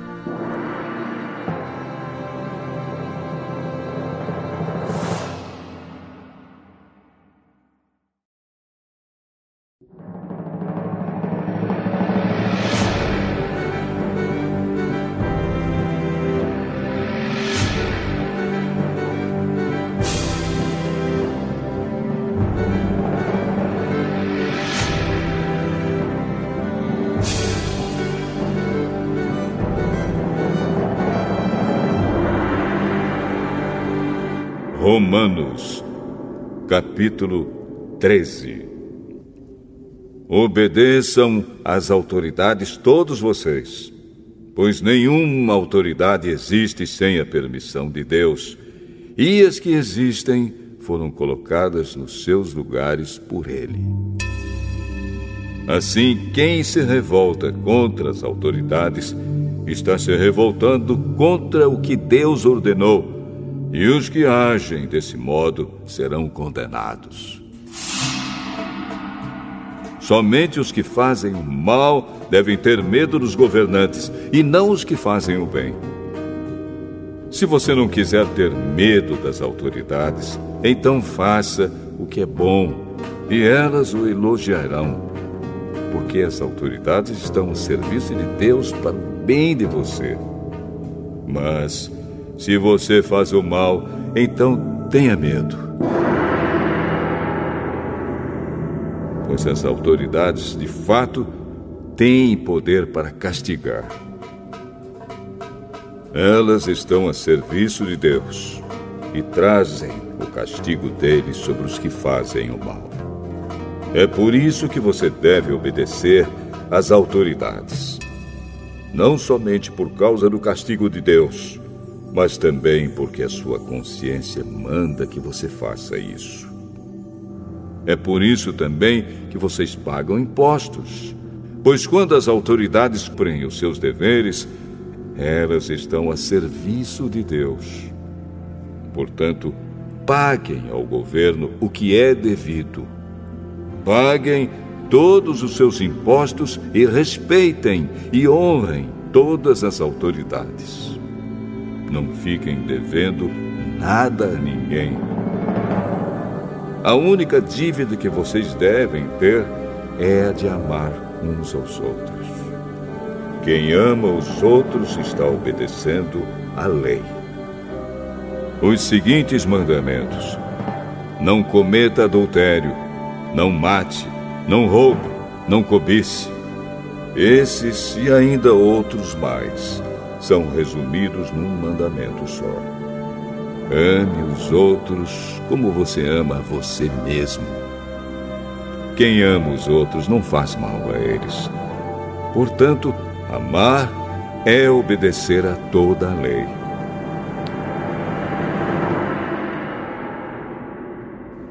Vocês precisam fazer todas essas coisas porque sabem em que tempo nós estamos vivendo. Chegou a hora de vocês acordarem, pois o momento de sermos salvos está mais perto agora do que quando começamos a crer. A noite está terminando e o dia vem chegando. Por isso, paremos de fazer o que pertence à escuridão e peguemos as armas espirituais para lutar na luz. Vivamos decentemente, como pessoas que vivem na luz do dia. Nada de farras ou bebedeiras, nem imoralidade ou indecência, nem brigas ou ciúmes. Mas tenham as qualidades que o Senhor Jesus Cristo tem e não procurem satisfazer os maus desejos da natureza humana de vocês.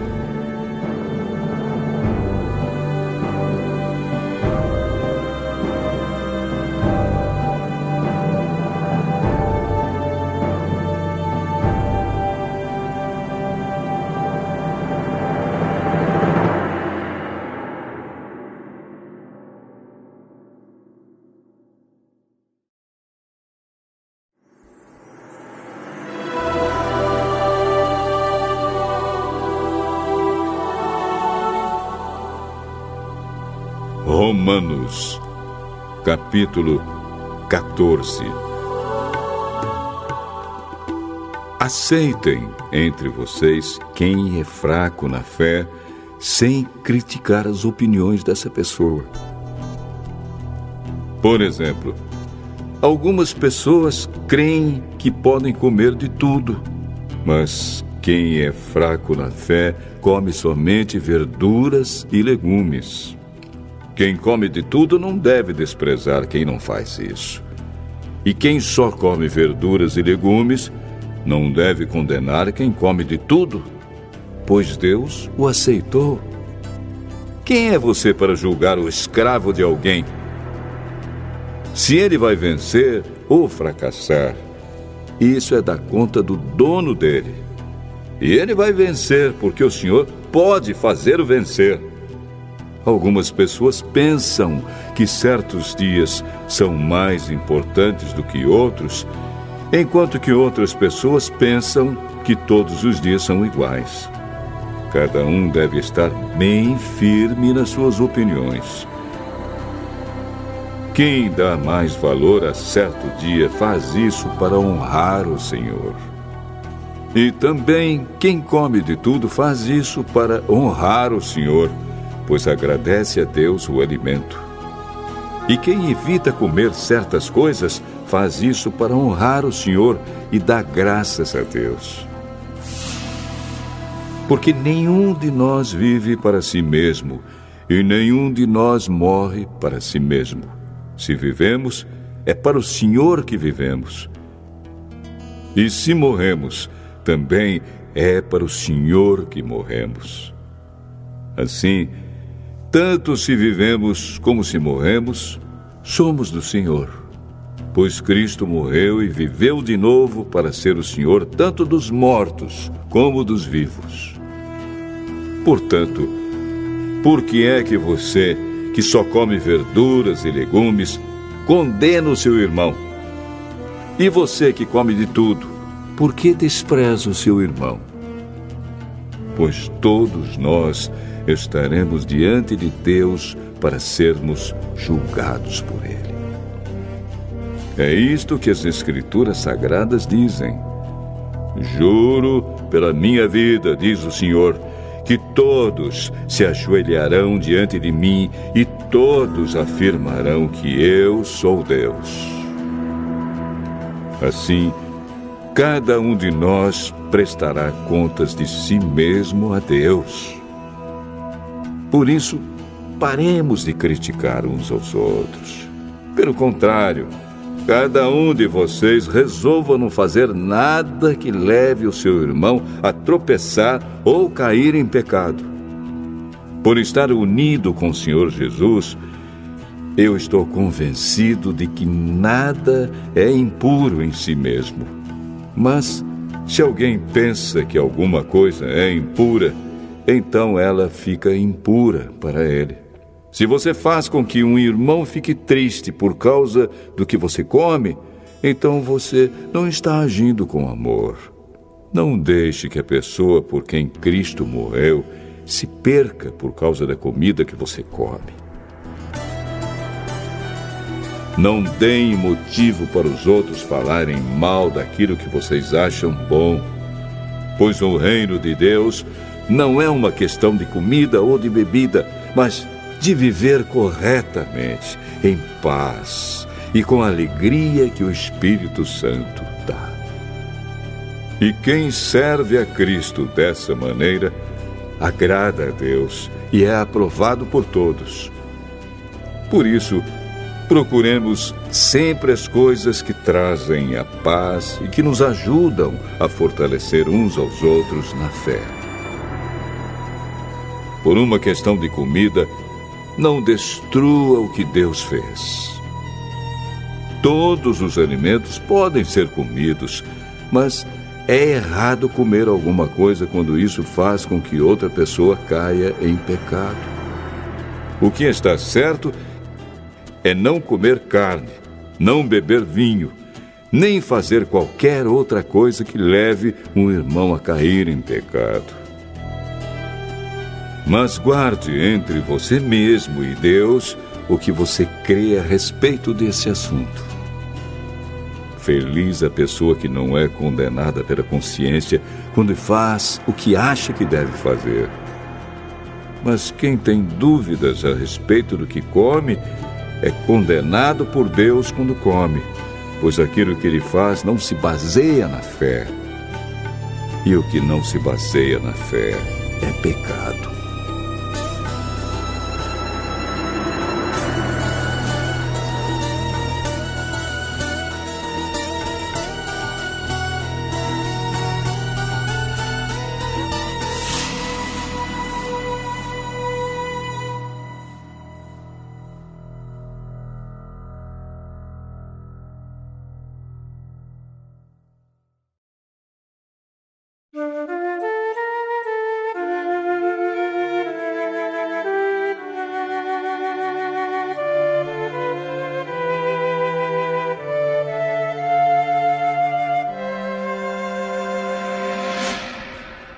Romanos, capítulo 15.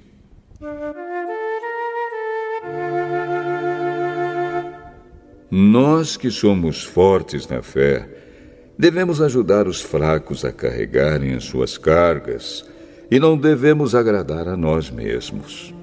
Pelo contrário, cada um de nós deve agradar o seu irmão para o bem dele, a fim de que ele cresça na fé pois nem o próprio Cristo procurou agradar a si mesmo. Pelo contrário, como dizem as Escrituras Sagradas, as ofensas daqueles que te insultaram caíram sobre mim.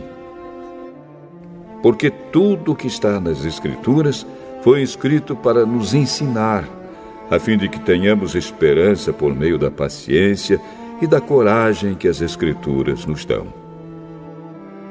Que Deus, que é quem dá paciência e coragem. Ajude vocês a viverem bem uns com os outros, seguindo o exemplo de Cristo Jesus. E isso para que vocês, todos juntos, como se fossem uma só pessoa, louvem ao Deus e Pai do nosso Senhor Jesus Cristo. Portanto, Aceitem uns aos outros para a glória de Deus, assim como Cristo aceitou vocês. Pois eu lhes digo que Cristo se tornou servo dos judeus a fim de mostrar que Deus é fiel, para fazer com que se cumprissem as promessas feitas por Deus aos patriarcas e para fazer com que os não-judeus louvassem a Deus pela sua bondade como dizem as Escrituras Sagradas.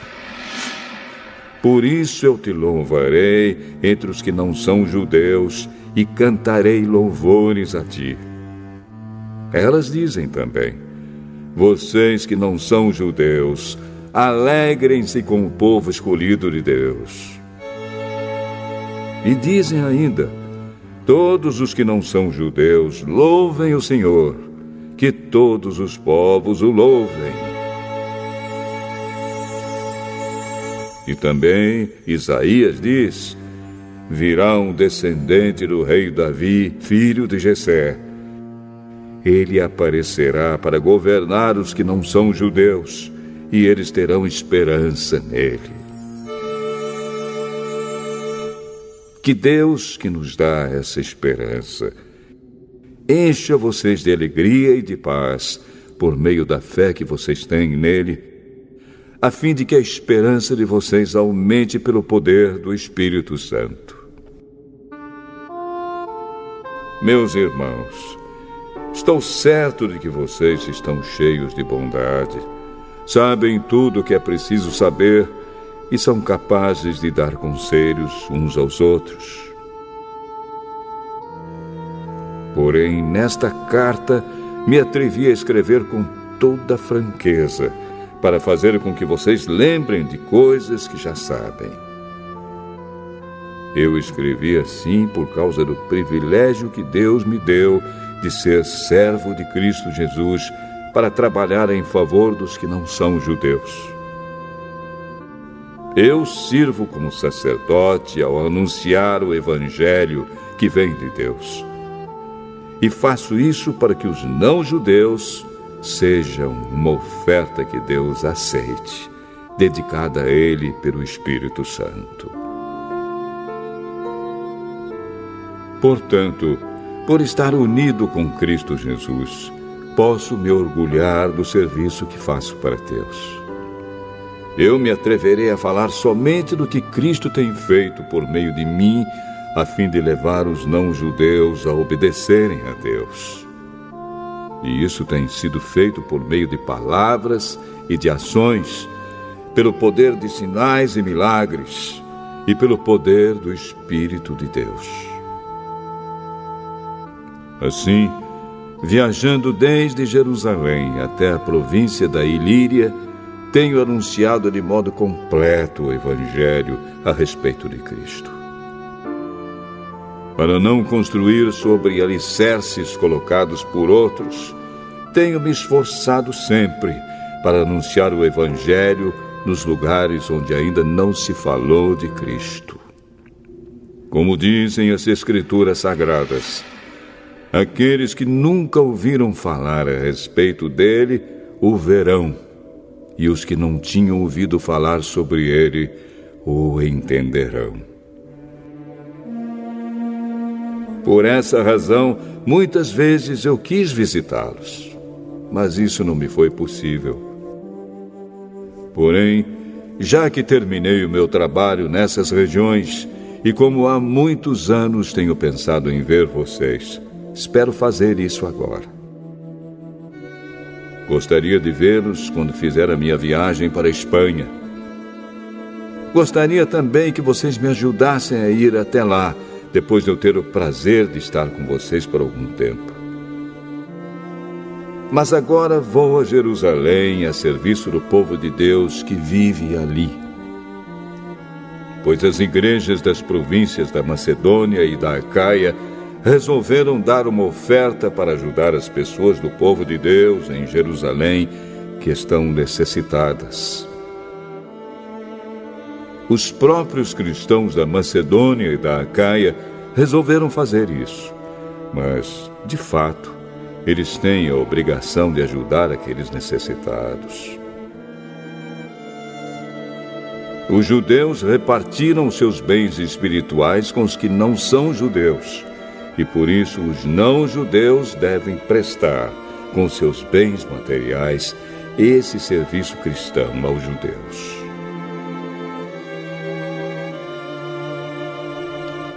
Depois que eu terminar esse trabalho e que entregar toda a oferta que foi recolhida para eles, viajarei para a Espanha e no caminho visitarei vocês. E sei que, quando for visitá-los, levarei comigo muitas bênçãos de Cristo. Eu peço, irmãos, pelo nosso Senhor Jesus Cristo e pelo amor que o Espírito dá, que me ajudem, orando com fervor por mim. Orem para que eu escape das pessoas da Judéia que não creem em Cristo e também para que a ajuda que eu vou levar a Jerusalém seja bem aceita pelo povo de Deus que vive ali. E assim, se Deus quiser, chegarei aí em Roma cheio de alegria e lhes farei uma visita que me dará um novo ânimo. E que Deus, a nossa fonte de paz, esteja com todos vocês.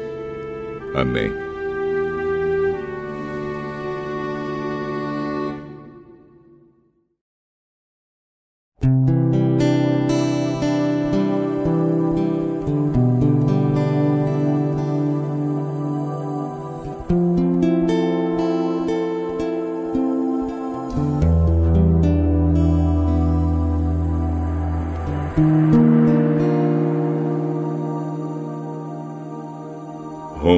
Capítulo 16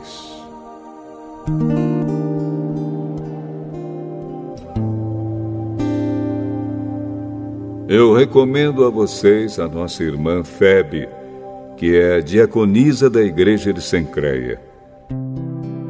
Recebam essa irmã em nome do Senhor, como deve fazer o povo de Deus.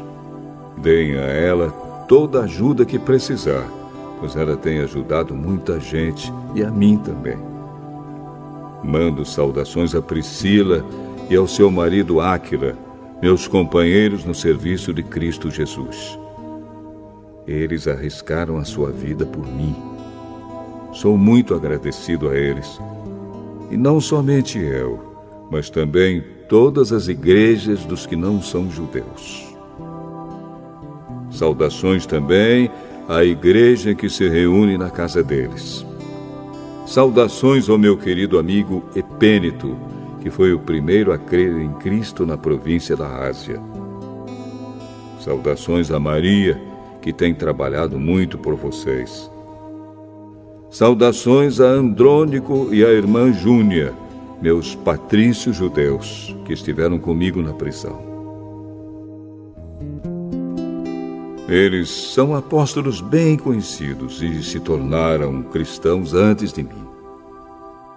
Saudações a Ampliato, meu querido irmão no Senhor, e também a Urbano, nosso companheiro de trabalho no serviço de Cristo, e ao meu querido amigo Estaques. Saudações a Apeles, o irmão que tem dado muitas provas da sua fé em Cristo. Saudações ao pessoal da família de Aristóbulo. Saudações a Herodião, meu patrício judeu, e aos irmãos no Senhor da família de Narciso. Saudações a Trifena e a Trifosa, irmãs que trabalham no serviço do Senhor, e a minha querida amiga Pérside, que também tem trabalhado muito para o Senhor. Mando saudações a Rufo, trabalhador que tem se destacado no serviço do Senhor, e a mãe dele, que sempre me tratou como filho. Saudações aos irmãos Asíncrito, Flegonte, Hermes, Pátrobas, Hermas e a todos os irmãos que estão com eles. Saudações a Filólogo e a Júlia, a Nereu e a sua irmã, ao irmão Olimpas e a todas as pessoas do povo de Deus que estão com eles. Cumprimentem uns aos outros com um beijo de irmão. Todas as igrejas de Cristo mandam saudações a vocês. Meus irmãos, peço que tomem cuidado com as pessoas que provocam divisões, que atrapalham os outros na fé e que vão contra o ensinamento que vocês receberam. Afastem-se dessas pessoas, porque os que fazem essas coisas não estão servindo a Cristo, o nosso Senhor, mas a si mesmos. Por meio de conversa macia e com bajulação, eles enganam o coração das pessoas simples. Todos sabem como vocês têm sido fiéis ao Evangelho e por isso eu me alegro por causa de vocês. Quero que sejam sábios a respeito do que é bom e não tenham nada a ver com o que é mal. E Deus, a nossa fonte de paz, logo esmagará Satanás debaixo dos pés de vocês. Que a graça do nosso Senhor Jesus esteja com vocês. Timóteo, meu companheiro de trabalho, manda saudações a vocês. Lúcio, Jazão e Sosípatro, meus patrícios judeus, também mandam saudações.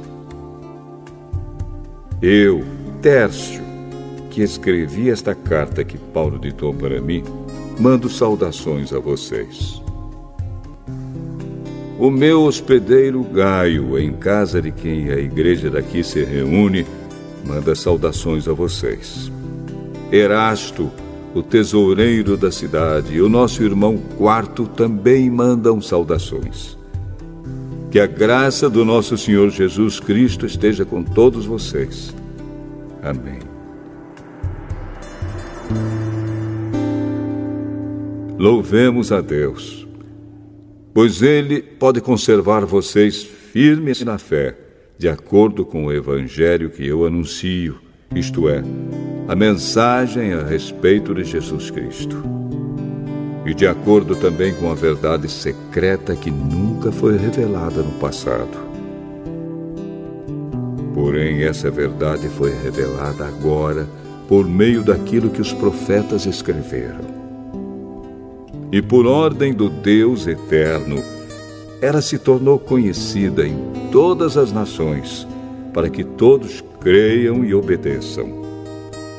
Ao Deus único e sábio seja dada glória para sempre, por meio de Jesus Cristo. Amém.